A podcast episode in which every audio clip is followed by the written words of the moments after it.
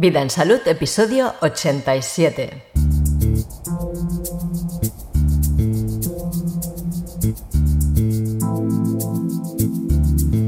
Hablamos de Rudolf Steiner con Oscar González. Resulta que Rudolf Steiner es, que yo sepa, de las primeras personas que observaron que la tecnología que empezaba a despuntar en las sociedades del siglo XIX emitía un tipo de frecuencias que podían alterar la salud de las personas. Y es por esto que me he puesto en contacto con Oscar, porque sé que él es lo que se puede llamar un especialista en Steiner. Especialidad que adquirió elaborando su tesis doctoral enfocada en la figura de este gran filósofo.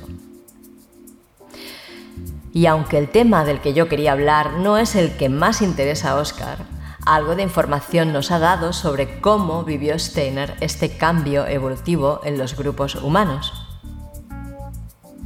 Oscar está más interesado en la vertiente pedagógica de Steiner y es de lo que más nos habló. Y bueno, es interesante. No es lo que yo tenía pensado hablar, pero es interesante y aporta mucho igualmente. Yo soy Diana Valeria y te doy una cálida bienvenida al podcast Vida en Salud, el podcast que te inspira a vivir la salud empoderada. Tenemos varios medios para hacerlo. Este podcast, el canal de YouTube, el usuario de Instagram, la página de Facebook. A través de mi usuario de LinkedIn suelo compartir muchas cosas también. Y lo mejor que tenemos es una academia online en la que damos cursos de diferentes temas que están vinculados con la calidad de vida y con la salud.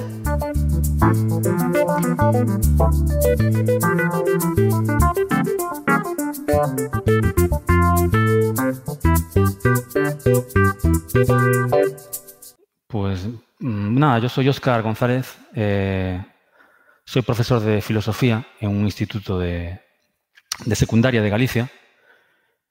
Y bueno, por azares del destino, hace ya casi 10 años, mm, entré en una formación de pedagogía Waldorf y bueno, eso me fue llevando a, profundizar en la figura de Rudolf Steiner y esa profundización pues, me, acabó llevando a hacer una tesis doctoral en la Universidad de Barcelona, con, dirigida por Octavio Piulats.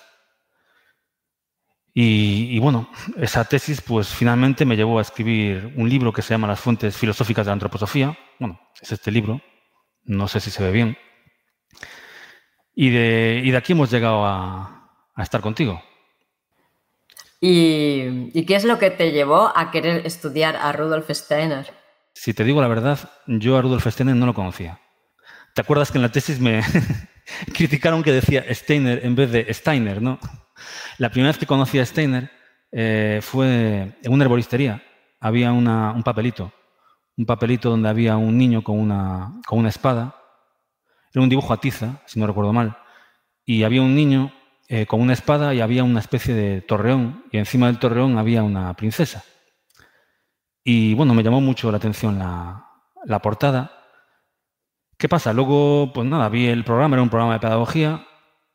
Y bueno, como vi que estaba enfocada sobre todo a primaria y a, infantil, y muy poco secundaria, que es en lo que yo trabajo, pues, eh, pues lo dejé pasar.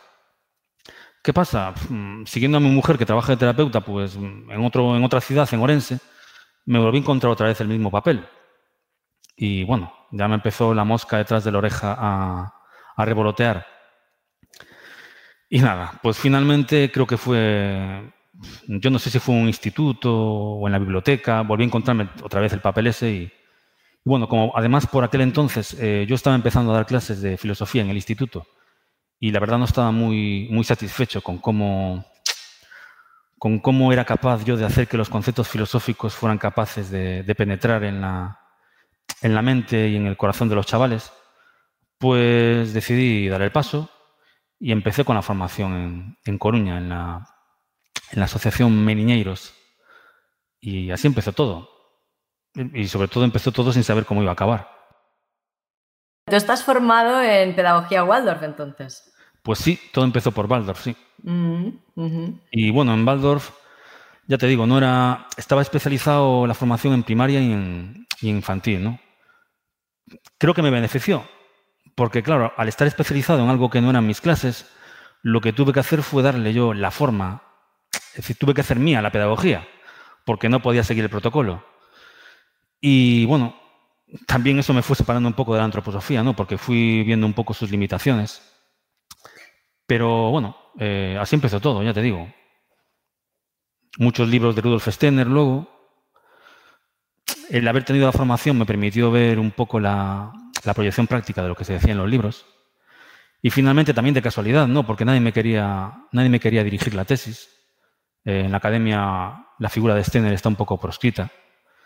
Y bueno, pues por suerte creo que escribí a un foro de antroposofía o, le mandé a lo mejor un mensaje a, la secretaria de antroposofía en España. No, no, recuerdo la verdad. Y muchos meses después me llegó una contestación que me decía que Otavi Piulaz en, Barcelona era un especialista en Steiner y, nada, pues Otavi Piulaz me, me hizo la prueba del algodón también. la burocracia me hizo también la prueba del algodón, pero al final, eh, en pleno proceso, porque si recuerdas estábamos en pleno proceso, cuando hicimos el examen de la tesis. También costó bastante encontrar a, gente que quisiera venir a, evaluarme la tesis. De los 20 que elegí, al final solo quisieron tres y bueno. Tú estabas cuando hiciste el, te formaste como pedagogo Waldorf, ¿ya estabas estudiando eh, filosofía? No, bueno, yo filosofía la acabé con 25 años, ah, hace tiempo. Muy bien. Y ahora das clases a, segundo, a, ¿cómo se llama esto? La segunda etapa o el, eh, la enseñanza secundaria, ¿no? Sí, siempre di en secundaria, a chavales de, desde los 14 hasta los 18. Muy bien. Entonces, tú ya habías estudiado filosofía y decidiste doctorarte con la tesis sobre Rudolf Steiner. Sí, decidí doctorarme cuando ya tenía las habichuelas eh, ganadas, claro. Porque ya te digo, he trabajado de muchas cosas, de eh, una montaña rusa, de comercial de seguros, de desbrozador, eh, ya no recuerdo de todo lo que he trabajado, pero bueno, como todo el mundo, ¿no? Y cuando conseguí estabilidad económica, al aprobar las oposiciones, pues eh, decidí, decidí, a ver, no decidí doctorarme nunca, no, me fueron llevando las circunstancias. Tengo un, bueno, una de las personas que me, que me ayudaron en este libro, que fue Juan Morales, un filósofo de Gran Canarias, que hizo un libro sobre Carlos Castaneda, el sistema filosófico de Carlos Castaneda. Pues bueno. interesante también. Sí, Juan Morales, Un, filósofo que intentó también meter en la academia al pensamiento alternativo, ¿no? bueno, ahora no le, va, no, le, va nada mal porque organiza congresos en, Gran Canaria donde invita a filósofos bastante importantes, pero empezó también con Castaneda. Bueno, pues él me pidió, en un, yo lo conocí en el 2012 a, a Morales, a Juan Morales, eh, nos hicimos, bueno, amigos, y él me, sugirió que intentara meter una especie de caballo de Troya en la academia. Eh, y bueno, yo creo que de aquella sí, de aquella ya estaba haciendo el curso de pedagogía Waldorf y bueno, la estrategia de meter a Steiner en la, academia parecía la, la mejor. Es verdad, ¿no? Porque la Academia de Filosofía tiene como algunos filósofos proscritos, ¿no? Sí, como la de ciencias, como todas las academias, tienen algunos personajes proscritos y Steiner es uno de ellos. Sí, bueno, a ver. Es que Steiner al principio era muy académico. De hecho, él estuvo, él estuvo dirigiendo la, organización de las obras completas de, Goethe, ¿no? Pero claro, eh, por el camino le surgió la posibilidad de, entrar en la sociedad teosófica y, de, y bueno, y hacer que la filosofía fuera capaz de traspasar los muros de la academia y llegar a más gente. En ese momento la sociedad teosófica pues tenía, tenía mucha, bueno, despertaba mucha curiosidad, había mucha vida, y bueno, si algo ha querido siempre Steiner es que el pensamiento tuviera vida, y él pensó que la vida la podía encontrar en la teosofía. Y claro, cuanto más entraba en la teosofía, más lo iban alejando de la academia. Y si no recuerdo mal, en un congreso en Bolonia, pues donde no tuvo mucho, mucho eco lo que decía, pues decidió directamente pues, dejar, el, dejar la filosofía y dedicarse a, vestir la filosofía de una manera distinta. En el fondo, para mí, lo que dice al principio y lo que dice luego es lo mismo. ¿eh? Lo que pasa es que lo que ha hecho ha sido vestirlo para llegar a gente distinta. Con el problema de que, claro, hay gente que se lo ha tomado demasiado en serio y cree que lo que dice Steiner pues, es la palabra de Dios. Yo, creo que lo que hace Steiner es, de alguna manera, pues, revestir los conceptos filosóficos que son bastante abstractos y áridos, sobre todo para la gente que, está fuera de la filosofía, por revestirlos de, imágenes, de imágenes que, sean capaces de, de expresar el sentido que llevan dentro. O que de, alguna manera los acerca los conceptos a, cosas más cotidianas para todo el mundo, que forman parte más de la educación de todos, ¿no? Sí, bueno, lo que pasa es que, claro, lo que era cotidiano en el mundo en el que se movía Steiner en la, en la sociedad teosófica era el ocultismo y el, esoterismo. Blavatsky escribió la doctrina secreta y era una, una, una vidente. Bueno, supuestamente la, la escribió en estado de trance, ¿no? Bueno, ese era, el, ambiente normal en el que se movía Steiner y por supuesto lo que tenía que hacer él era satisfacer un poco las curiosidades de ese ambiente. Eh, creo que Montessori, María Montessori, que fue la que hizo la pedagogía Montessori, también estuvo relacionada con la, con la sociedad teosófica y bueno, y claro, yo no entiendo, ¿no? Si en la academia la situación en la época de Steiner está muerta y fuera de la academia, pues hay vida, ¿no? Fuera de la academia hay vida, ¿no? Pues. Y también es cierto que el esoterismo antes no, se veía como ahora. Es decir, el, esoterismo antes se veía como una forma de arte. Eh, Valle Inclán, por ejemplo.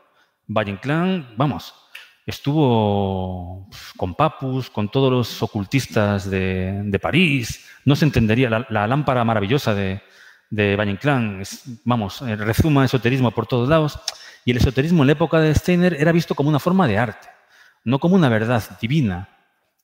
Y claro, es algo que, es algo que no se entiende mucho dentro de la antroposofía, que consideran a, Steiner como si fuera San Pablo.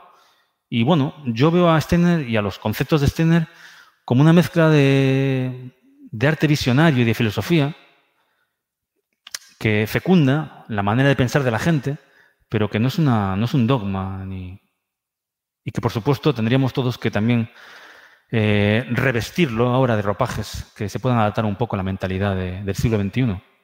Sí, es verdad, estoy de acuerdo. De hecho, además Steiner era una persona que, buscaba filosofía viva, vida por todas partes y todo lo que él eh, dijo, sentó o propuso a la sociedad eh, e-, era algo vivo, porque para promover la vida, para promover la espontaneidad, la pedagogía Waldorf mismo, es algo que ayuda al niño a encontrarse a sí mismo, a ser espontáneo, a entender también lo que es la metodología, a entender también lo que es la disciplina, sí, pero que respeta muchísimo lo, espontáneo en el niño, lo natural, ¿no? Sí, y, bueno, hay que, hay que recordar también que mm, Steiner pues influyó mucho también sobre artistas como Kandinsky, como Hilma Ftint.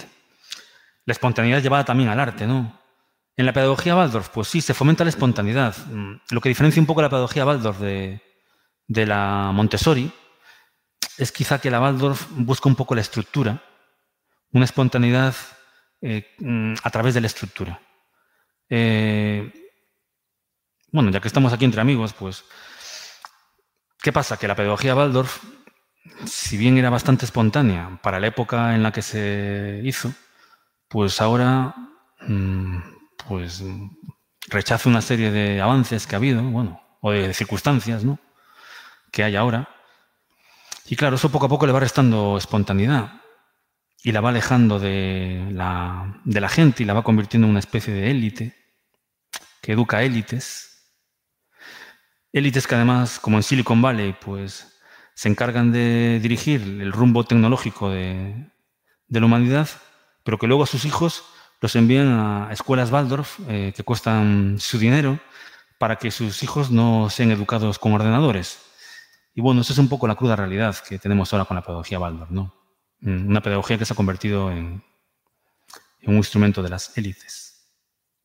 Vale, tendrá sus Mm, flojeras y todo, la pedagogía de Waldorf, pero dentro de lo que hay, pues la verdad es que pues como los padres tienen no muchas opciones para, para educar a sus hijos o, educarlos en casa, que implica una complicación añadida de que, bueno, de que un, padre, pues, en esta sociedad, porque si todos educáramos en casa, la cosa sería diferente.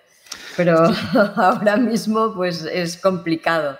Y entonces hay que acogerse a, lo que hay.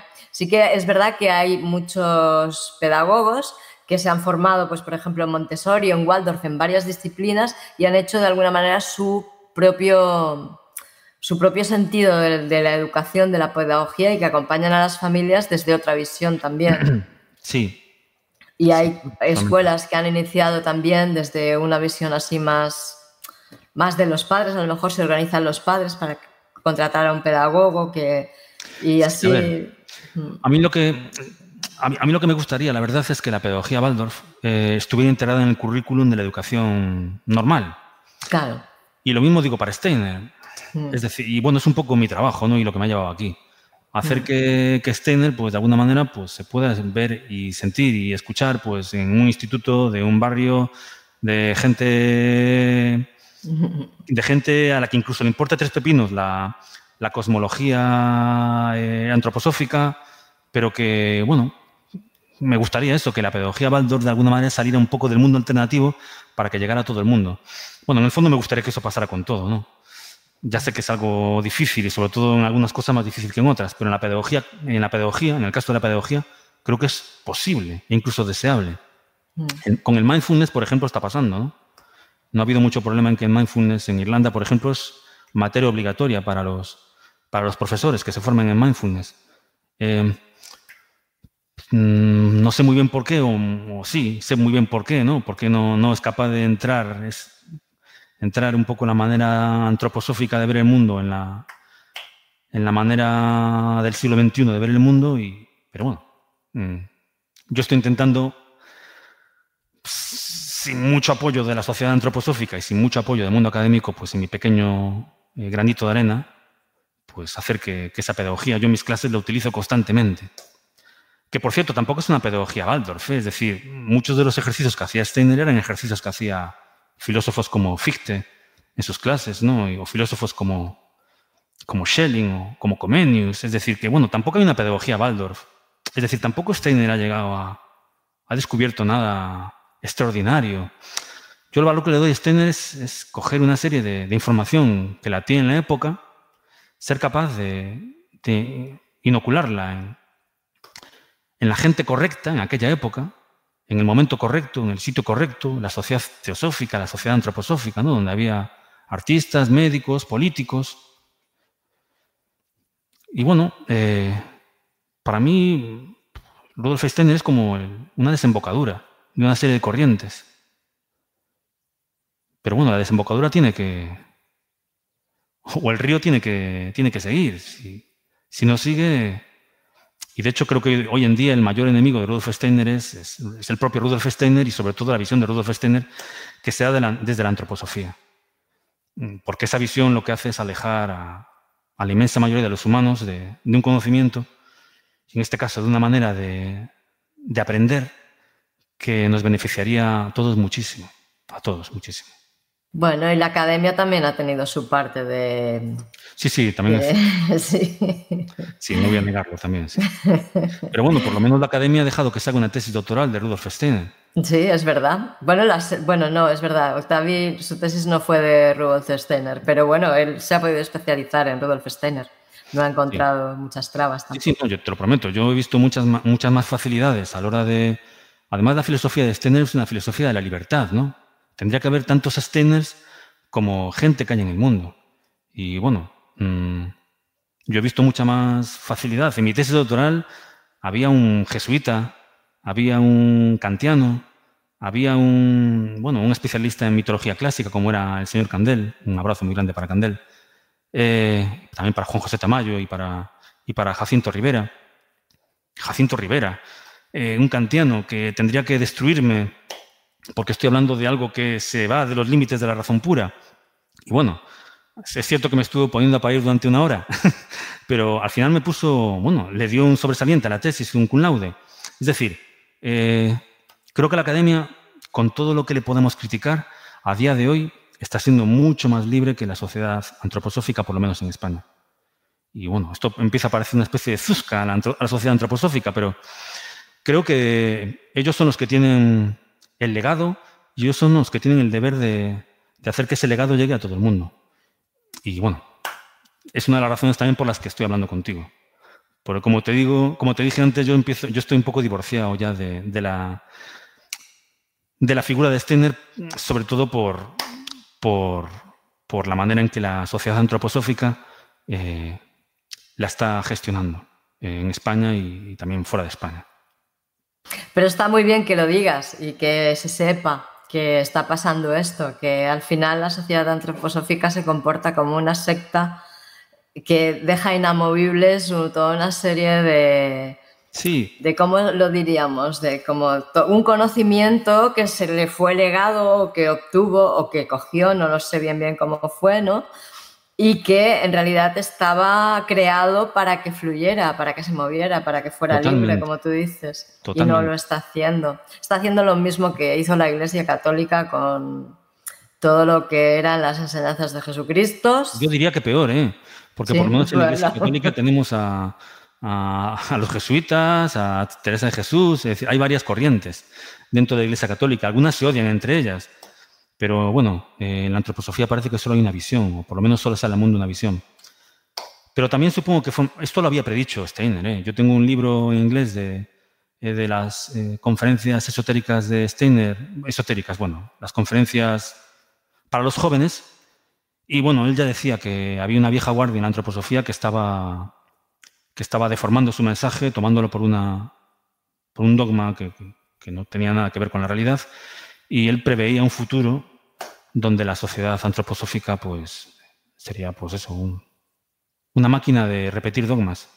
También tengo una cosa, eh, el futuro también, como se lo imaginaba Steiner, no es que fuera tampoco muy, muy halagüeño, porque bueno, si todos los males del mundo fueran la antroposofía, pero bueno, eh, Steiner decía que si el ser humano, si los seres humanos eh, después de la Primera Guerra Mundial no éramos capaces de, de, hacernos conscientes ¿no? de, nuestra sombra y entrábamos en otra guerra mundial, pues la, evolución del ser humano iba a tomar un derrotero que él definía como automático.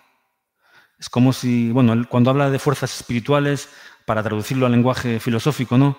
Vamos a hablar de tendencias culturales. Eh, como para él una cosa es la misma que la otra, pues vamos a hacer que todo esto sea más sencillo para todo el mundo, ¿no? Y en vez de espíritu hablaremos de, cultura o de razón, ¿no? Y, para, lo que decía Steiner era que, si el ser humano volvía a caer en, el, desastre de una guerra mundial, ¿no? Y, cayó, pues eh, la evolución de la humanidad iba a automatizarse, es decir, iba a germanizarse. A eh, y bueno, ahí estamos todos, ¿no? A ver, ¿cómo has dicho gimanizarse? ¿Qué quiere decir? A Bueno, en, las imágenes, en la, imaginería eh, eh, antroposófica, hay dos, figuras que son Lucifer ¿no? y Ahimán, que son dos figuras que, Steiner, eh, que, Steiner, traduce de, bueno, de, de Schiller. Schiller, hizo, Schiller es un filósofo, un poeta, que hizo unas cartas que se llaman cartas eh, para la educación estética del hombre, y él habla de que hay dos impulsos, eh, los famosos dos impulsos que también hay en Wilhelm Reich, ¿no? El, el bión y el antibión. Es algo que está en el ambiente, que no solo lo dice Steiner, pero Steiner, como estaba metido pues, en, la, en la teosofía y por otro lado quería hacer una especie de trasvase desde el catolicismo, que él veía que estaba en decadencia, a lo que era el, el rosacrucismo, ¿no? el ocultismo que él llamaba occidental, pues él utilizó mm, conceptos religiosos, Lucifer, como aquello que hace que, aquel impulso que hace que, que hace que, que busquemos paraísos artificiales, que estemos volando, eh, volando con nacionalismos, con con, antroposofismos, con filosofismos, con, todo lo que acabenismo. Y por otro lado está Ahriman. Ahriman pues, es eh, el dios de la oscuridad de, los, del zoroastrismo y que representa para él lo que es las matemáticas, pero las matemáticas totalmente abstractas. El ejemplo de lo que es Ahriman pues, es un ordenador, los programas informáticos. Eh, son mecanismos de control de la humanidad, ¿no? donde el ser humano es reducido a un, número y, organizado en base a logaritmos, a, protocolos, pero reducido a una, una mera cantidad. También René Guénon, que bueno, eh, es un tradicionalista, pues también un filósofo que se metió en el ocultismo, tiene un libro muy bueno que se llama El reino de la, el reino de la cantidad, donde, donde dice eso, que vamos hacia una civilización absolutamente numérica. Y bueno, aquí estamos, con Silicon Valley y la antroposofía unidos. Y otra cosita que, que porque eh, el domingo vamos a tener con nosotros a Marisol González Steiner, es, eh, no, este, Stirling. Stirling. sí, no, ya decía, Dios, Dios mío, ha dejado de se, ha, se ha hecho hija de Rudolf. sí, no, es verdad, se me han cruzado los cables. Pues vamos a estar con Marisol, de la Fundación Soliris. La conozco, sí, sí. Sí, que nos va a hablar de las alternativas que hay a la tecnología 5G y porque ya, bueno, ya lleva muchos años, tú la conoces, investigando con las frecuencias de luz y la sanación en base a las frecuencias y todo esto. Y, y bueno, está muy preocupada con el tema de la tecnología 5G porque ella afirma que, bueno, que, que eh, puede ser bastante negativo para nosotros el, si realmente llevan a cabo el proyecto que tienen en mente mm, implementar sobre toda la Tierra. ¿Eh? No, que me parece que bueno, el proyecto son 20.000 satélites. No sé, no, sé exactamente. Sí, sí, sí, ese es el proyecto. Bueno, o sea, ya los astrónomos están diciendo que no pueden ver el cielo. Sí, sí. Que no pueden presenciar los acontecimientos celestes. Que, bueno, y el otro día estuvo un, técnico de telecomunicaciones, eh, asesor de telecomunicaciones, que nos enseñó un mapa eh, a tiempo real de todos los satélites, toda la basura galáctica que tenemos. Pues ahora va, a haber mucha más. Pues eso. Bueno, para darle un poco de. para darte un poco de optimismo en todo esto, o de pesimismo, para Steiner el ser humano tiene la función de, transformar, transformar los desperdicios del mundo espiritual que llama él. Los desperdicios del mundo espiritual, es decir, los desperdicios de las ideas, pues en este caso podría ser la, tecnología y, estamos aquí para, transformar el mal. Y si, bueno, si 5G es malo, pues la labor del ser humano es transformarlo para algo bueno. Y, es decir, lo siento por María, María Jesús, pero una utopía de la casa de la pradera no es la función del ser humano, según Rudolf Steiner. Es decir, la pregunta es, yo lo que me preguntaría sería, ¿podemos usar 5G, es decir, la tecnología 5G, para poder eh, crear una civilización que no esté centralizada en ciudades, que permita a la gente que está en las aldeas, por ejemplo, eh, no sé, tener negocios. Es decir, podemos utilizar la tecnología 5G para, para volver de otra manera a la naturaleza. Eh, pero el tema no es, eh, no es si o sea, no es que o tecnología o no tecnología, ¿vale? Porque yo estoy haciendo mi trabajo gracias a la tecnología y puedo estar viviendo en la naturaleza gracias a la tecnología y preferiría no tener que renunciar a ello, ¿no? O sea, no quedarme aislada viviendo en la naturaleza y poder hacer mi trabajo de difusión por el mundo. Eh, pero la, la cuestión es el tipo de tecnología que usamos. ¿no? Y por lo que yo tengo entendido, eh, Rudolf Steiner fue de las primeras personas que yo tengo conocimiento que observó qué pasaba con el cuerpo humano, de qué manera podía afectar, podía estar afectando pues las frecuencias de radio que se empezaban a emitir, todas estas frecuencias que empezaban a ver en el siglo XIX, ¿no? Eh, que, de qué manera estaban afectando a los grupos humanos. ¿no? Y él fue el primero en alertar de esto. ¿no? Sí, le llaman, los, los, éteres caídos a las, bueno, a la electricidad y en el fondo a todas las fuerzas que, el ser humano ha ido transformando desde la naturaleza ¿no? para hacerlas tecnología. Sí, eh, alertó de eso al principio, pero bueno, eh, recuerdo también una conferencia donde un poco de manera irónica le decía a los, a los antropósofos que lo estaban escuchando, decía, ustedes pretenden vivir, es decir, ustedes pretenden están al margen de, de esto, pero ustedes van a salir de esta conferencia que yo estoy dando, donde denuncio esto, y ustedes van a coger un tranvía, ¿no? Que funciona con energía eléctrica. No sé, yo creo que Steiner vio que esto al final iba a ser inevitable. Bueno, estoy hablando por Steiner, pero la realidad es que es inevitable. tenemos dos superpotencias, Estados Unidos y China, que van a implantar 5G sí o sí. Por supuesto que va a alterar eh, la, estructura del ser humano. Es decir, pues creo que son 40 hercios. De hecho, creo que van a tener que desviar las 60 gigahercios. 5G eh, funciona a 60 gigahercios. Entonces, los neurobiólogos están diciendo que 60 gigahercios es la frecuencia a la que cicla la hemoglobina. Sí. Y que eh, además, y el mismo técnico, el, mismo que nos dio la charla técnica, explicaba que el 5 gigahercios, el 50 gigahercios, es una frecuencia que es muy sensible y cualquier cosa la para. O sea que, por ejemplo, a 50 gigahercios solo podrás tener internet dentro de tu casa, porque por fuera va a tener que ser wifi o algo así. O sea, no sé, que no atravesaba las paredes, que todo lo para. y entonces la, hemoglobina. una frecuencia de un milímetro. Sí, es muy pequeñita. Sí. todo. Entonces. entonces una, onda, una onda de un milímetro tienes. Sí. Una onda muy cortita, muy pequeñita, muy finita. Menos de un milímetro todavía, sí. Mm. Entonces, lo que pasa es que la frecuencia a la que cicla, o sea, la hemoglobina es la encargada de transportar el, oxígeno por la sangre hasta la célula. Sí. Y si no transporta el oxígeno, nos ahogamos. ¿Vale?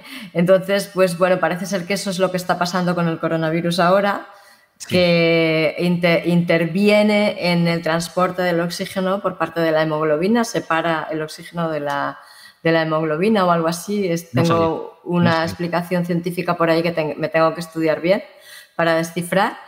Y, bueno, esto es lo que dicen los neurobiólogos que, pasa, ¿no? También te digo una cosa. bueno, yo, yo creo que es imposible que los coches, bueno, coches teledirigidos y todo esto que se habla ahora, ¿no? Coches eléctricos, realmente puedan llegar a funcionar de una manera global sin que metamos una tecnología 5G que permita aumentar nuestra, nuestro radio de... Pero sí es, sí, es cierto, claro que va a alterar nuestra salud, sí, todo altera nuestra salud.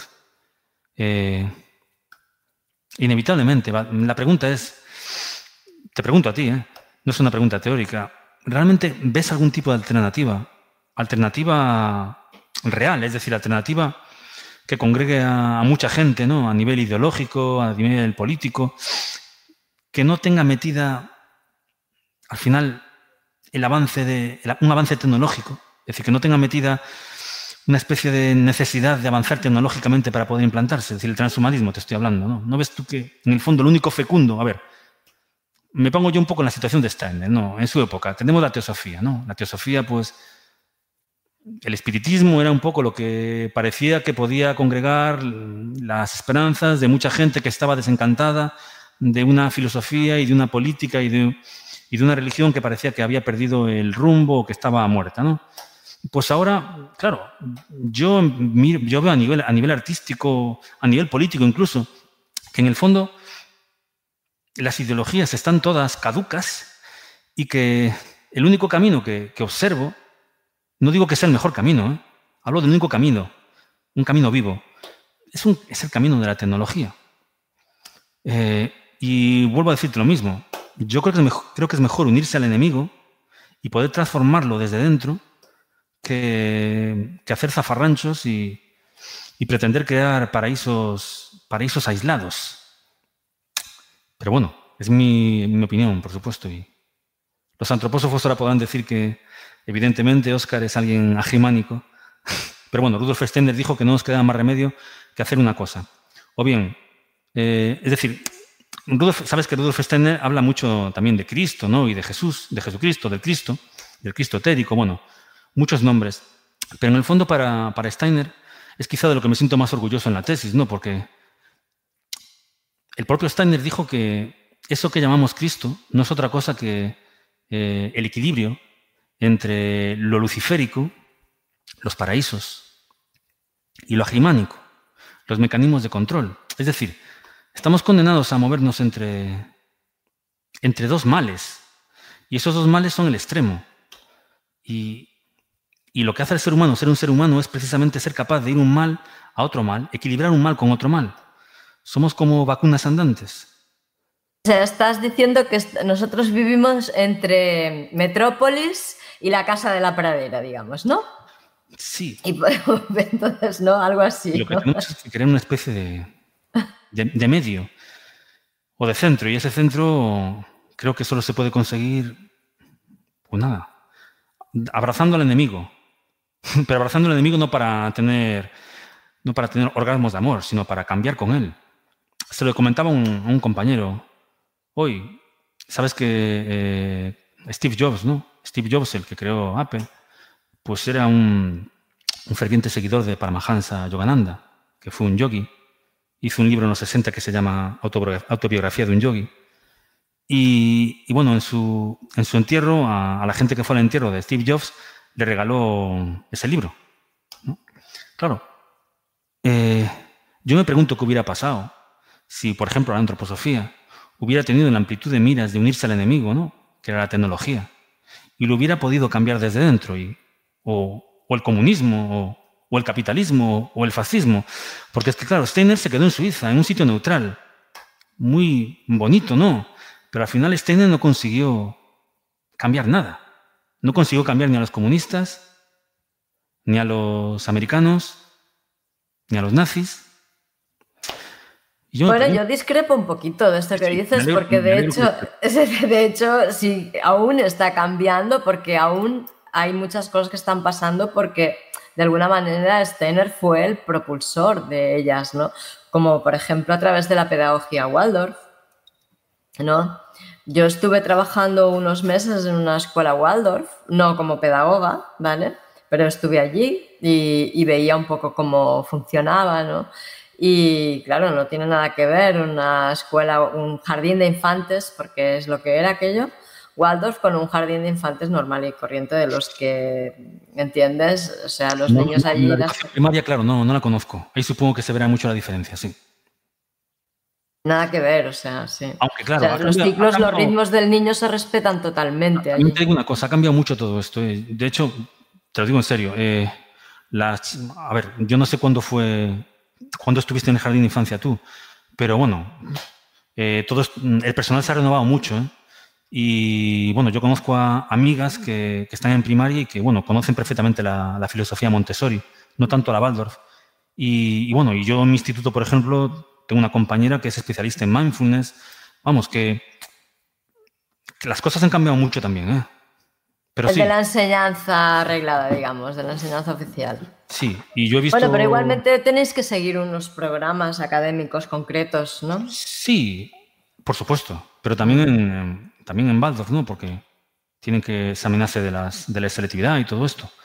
Ah, pero es diferente, es diferente. Sí, por supuesto, que, no, por supuesto que es diferente. Por supuesto que es diferente explicar matemáticas eh, de manera Waldorf o de manera Montessori que en una enseñanza normal.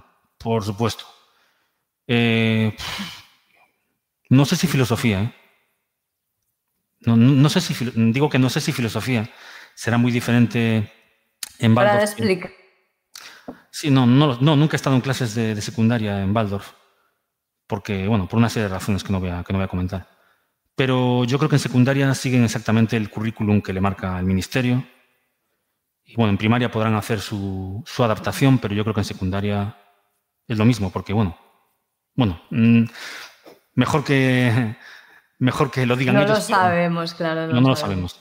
No, pero eso, que no, no te creas tú que le enseñan. Es una cosa que he descubierto, de verdad, ¿eh? que yo he visto grandes desajustes en la enseñanza, en la enseñanza de, mis, institutos, pero he visto también grandes desajustes en las enseñanzas Waldorf. ¿eh? Eh, en mi formación había padres que llevaban a sus hijos a, formación Waldorf. Conozco a una, conozco una, mujer que está en Madrid que ha llevado a sus hijos a, a Waldorf en, Las Rozas. Y bueno, yo he visto grandes desajustes en la formación Waldorf y grandes desajustes en la formación oficial. Porque al final la formación oficial y la formación Waldorf la damos seres humanos. Yo tengo libertad de cátedra, en Madrid tienen libertad de cátedra los de Waldorf, y bueno, yo me acuerdo de una conversación que tuve con Antonio Malagón, que es el que dirige la formación Waldorf en España, hablándole de que en una clase había utilizado, les había puesto a los chicos de secundaria en el instituto donde estaba, bueno, tocaba el tema de psicología, ¿no? Tocaba Freud, tocaba Jung, y bueno, y les puse imágenes de las investigaciones que hizo Jung con el tarot. Y él me miró como y me dijo, caray, ¿cómo te arriesgas? Me quedé alucinado, ¿sabes?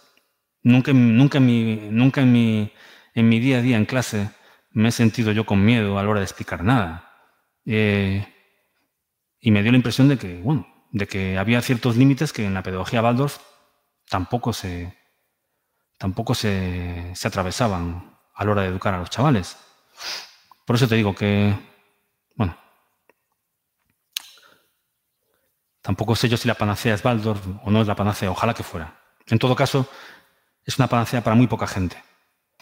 ¿Sabes lo que pasa? Yo creo que Rudolf Steiner, además, es una metodología, ¿sabes? Creo que en el fondo lo que buscaba Rudolf Steiner era una especie de metodología, como una levadura. ¿Sabes? Yo puedo hacer pan de maíz, pan de agua, pan de, trigo, pan de, lo que quiera, de semillas. Y estoy poniendo el ejemplo del pan, ¿no? Como tipos de educación, Waldorf, oficial, Montessori. Y yo creo que lo realmente importante de, Steiner es, ser capaz de coger, ni siquiera es una metodología, es algo, es algo difícil de explicar, pero es como un fermento, como una levadura, que si tú introduces en Montessori, en la pedagogía oficial, en la pedagogía Waldorf, incluso en una clase de programación informática, es una levadura que puede convertir eso que tú estás haciendo en algo totalmente diferente, o por lo menos en algo vivo.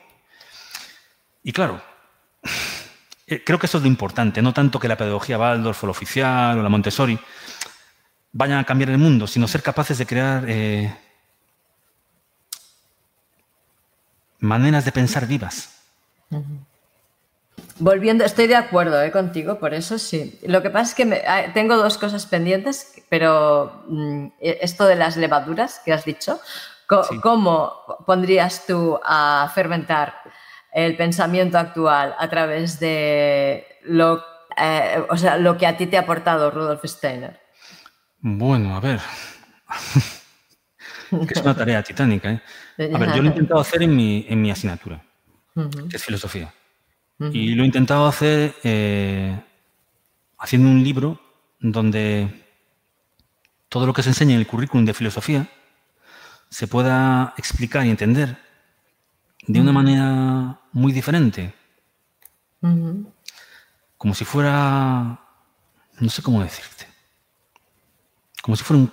Es que claro, no quiero hacer publicidad de mi libro, pero Habla de él, no pasa nada. No, a ver, bueno, mi libro es este y sí, que por cierto, ningún antropósofo tuvo tiempo para, para hacer una, una, una, breve mención aquí en la parte de atrás. Tuvo que venir Gary Lachman, que es el biógrafo de Rudolf Steiner, que estaba en un hospital, a decirme, no, por favor, si nadie te lo quiere hacer, te lo hago yo.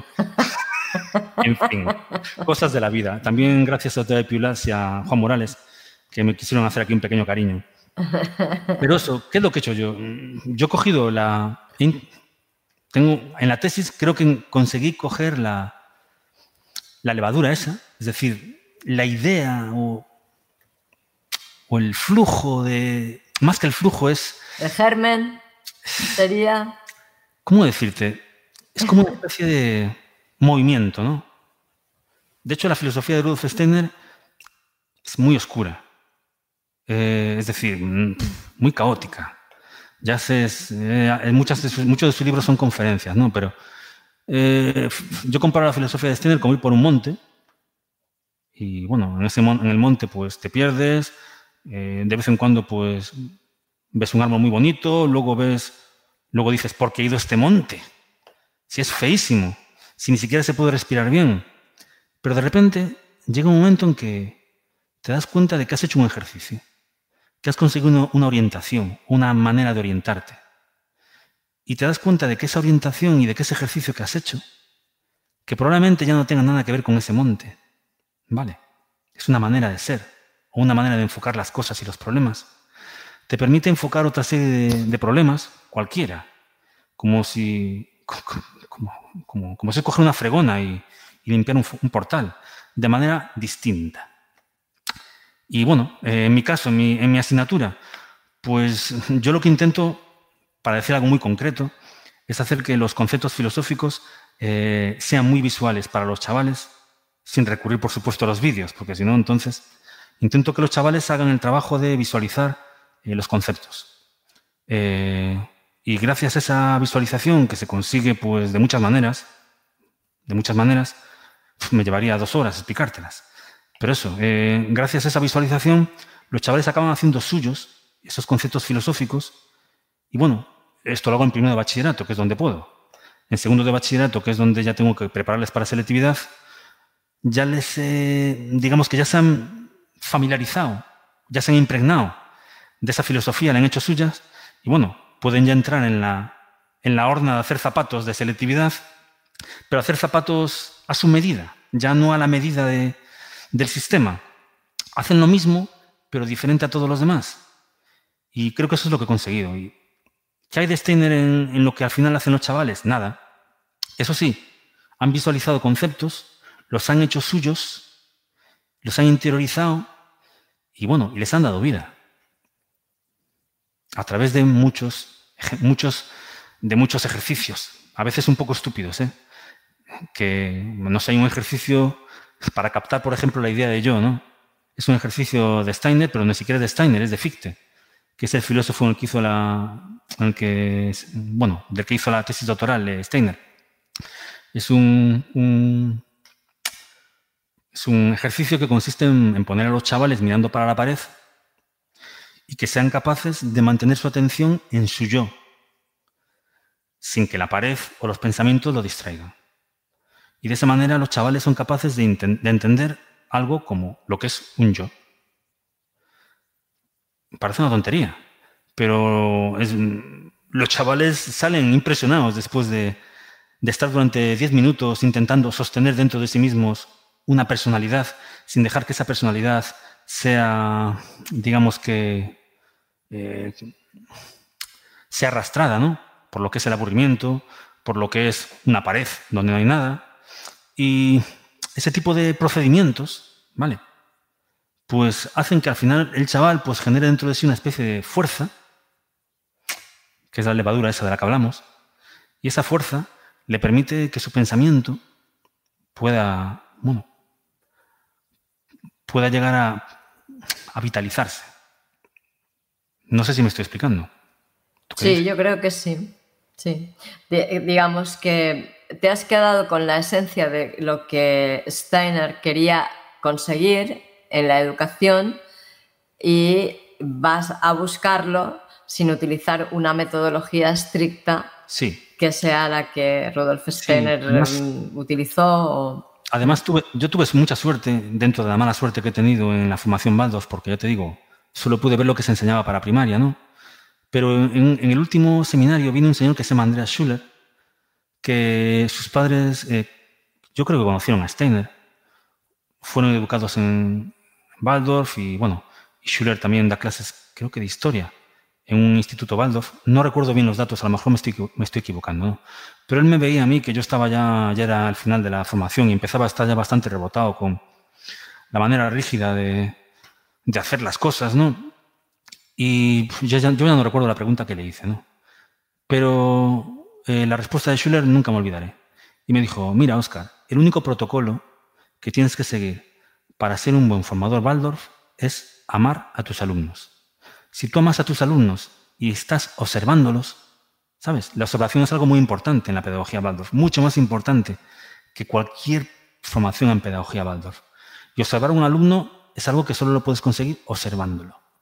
Y para eso no hay pues eso, con amor, observación y por supuesto, sí, con metodologías que he ido cogiendo de Waldorf, de... pero también que, me he ido imaginando, ¿no? Porque esa es otra, ¿no? Eh, Andrea Schuller decía que no podíamos seguir protocolos rígidos, teníamos que crear nuestra propia pedagogía Waldorf, mm, imaginando nuestros propios problemas, nuestras propias metodologías, nuestros... Mira, yo te pongo un ejemplo, el arte de la palabra, ¿no? Tamara creo que se llama Tamara Chubarovsky, a lo mejor digo muy mal el apellido. Espero que si me está escuchando, pues no, no se sienta ofendida, pero Tamara, que es la que lleva el arte de la palabra en España, Bueno, pues, por cierto, muy buenas clases de arte de la palabra. Eh, claro, a mí me dio una serie de, ideas, ¿no? Pero claro, esas ideas al final, ¿cómo las utilizo yo para hacer un comentario de texto? Pues bueno, eh, un día, en una huelga de estudiantes, donde solo, donde, eh, solo me había venido un estudiante que para cómo suspendía conmigo, sacaba ceros, y ceros y ceros y ceros, porque era incapaz, bueno, no, no quería estudiar ni mi asignatura ni la de las demás, ni, la de los demás, ¿no? Además, ya, ya estaba catalogado por el instituto como un caso perdido, con lo cual ya nadie lo observaba. Bueno, pero ese día estábamos él y yo. Y bueno, eh, decidí poner en práctica lo que se me había ocurrido, sin muchas garantías de, de, lo que iba a hacer. En mi caso, pues el chaval pues, no era capaz de hacer comentario de texto. Se bloqueaba, no era capaz de hacer más de dos frases me decía que para él los conceptos eran muy aburridos, que él no podía, bueno, pues también inspirándome, no es que me salga a mí del Espíritu Santo, no, me inspiro en cosas que, he leído de Steiner o que he leído de Fichte o que he leído de Comenius, con, lo que, con mi experiencia y con mi imaginación sale esta intuición, ¿no? Y bueno, lo que le dije, lo puse a tararear durante 10 minutos. Le dije, yo sé que pensar te cuesta, pero tararear seguramente no. Me puse a silbar yo, ¿no? A tararear durante 10 minutos. Luego él se puso a tararear, durante 10 minutos y le dije, pues mira, eh, los conceptos antes de ser conceptos fueron simplemente sonidos. Con lo cual lo que te pido es que intentes hacer frases, pero sin preocuparte absolutamente de lo que estás diciendo ni para qué lo estás diciendo. Simplemente déjate llevar por lo que es la melodía. Y a partir de ahora la melodía va a ser el concepto. Ya no va a ser el significado del concepto, sino la melodía. Me quedé alucinado. Hizo dos carillas de comentario un chaval que no era capaz de hacer ni dos frases, dos carillas de comentario. Y era bien alucinante. Le mandé el comentario. Y cuando leyó su comentario, no, sé, entendía lo que había dicho. Pero había dicho cosas con mucho sentido. Y entonces le dije a, este chaval, por favor, ahora tú, ¿sabes? El único que, que se puede entender a sí mismo eres tú. Es tu comentario, lo has hecho tú. Y yo te prometo que has hecho cosas con mucho sentido. Tienes que encontrar el sentido. Bueno, pues el chaval le encontró el sentido. Acabó aprobando mi asignatura y acabó haciendo comentarios de dos carillas. Y bueno, ya no estoy en ese instituto, ¿no? Pero me sorprendió mucho ver ese chaval en selectividad el año pasado, creo. Con lo cual, había conseguido llegar al segundo bachillerato. Bueno, pues ahí tienes un ejemplo concreto de cómo usar una levadura. Eso es arte de la palabra pura y dura. Qué bonito esto que nos has explicado. no te emociones. ¿Por qué no? bueno, es que nos emocionamos todos, ¿vale? Claro, ¿por qué no me voy a emocionar? es bonito, es muy lindo. Además, los profesores todos amáis mucho a vuestros alumnos. Y bueno. Yo tengo frases de mis alumnos aquí, ¿eh? No, y además te lo he dicho a ellos. Hay un chaval que se llama Miguel, que este año está, está conmigo en psicología, en segundo bachillerato, en, en el instituto donde estoy yo, en Redondela. Pues mm, creo que en el primer capítulo tengo una frase de él en primero bachillerato, además, cuando ni siquiera llevaba conmigo ni un mes, con lo cual ni siquiera yo soy responsable de esa frase. Y se lo dije, le dije, Miguel, por favor, si quieres te digo la frase, ¿eh? porque creo que merece la pena. Y bueno, es una frase que, tiene que ver con la mitología griega, ¿no? Y el chaval lo dijo, y claro, su manera de entender a los dioses griegos, para mí fue, ostra, fue un filón. Y bueno, te digo, esta frase de un chaval de primero bachillerato, ¿eh? A ver, sí, a lo mejor le he yo dado un pequeño toque, pero el 90% es de él. Y te digo, eh, a los instintos se les llama dioses porque en la antigüedad su influencia era tan poderosa que la conciencia no podía contener sus arrebatos. El todo es inabarcable por cada uno de los cuerpos que lo acogen. Por eso, desde un punto de vista material, el infinito se expresa en el ser humano bajo la forma de impulsos instintivos, de dioses.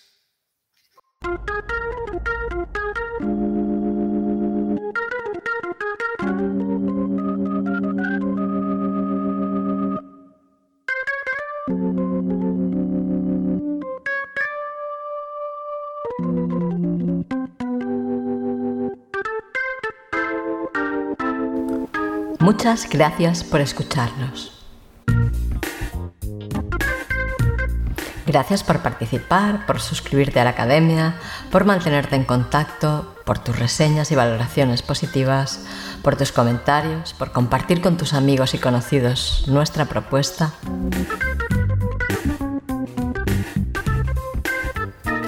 Gracias por estar sosteniendo a Vida en Salud conmigo.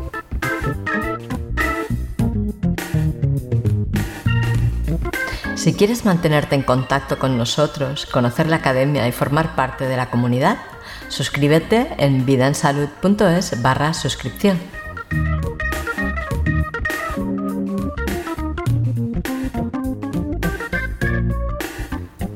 Nos escuchamos la próxima semana. Que tengas muy buenos días y excelentes noches.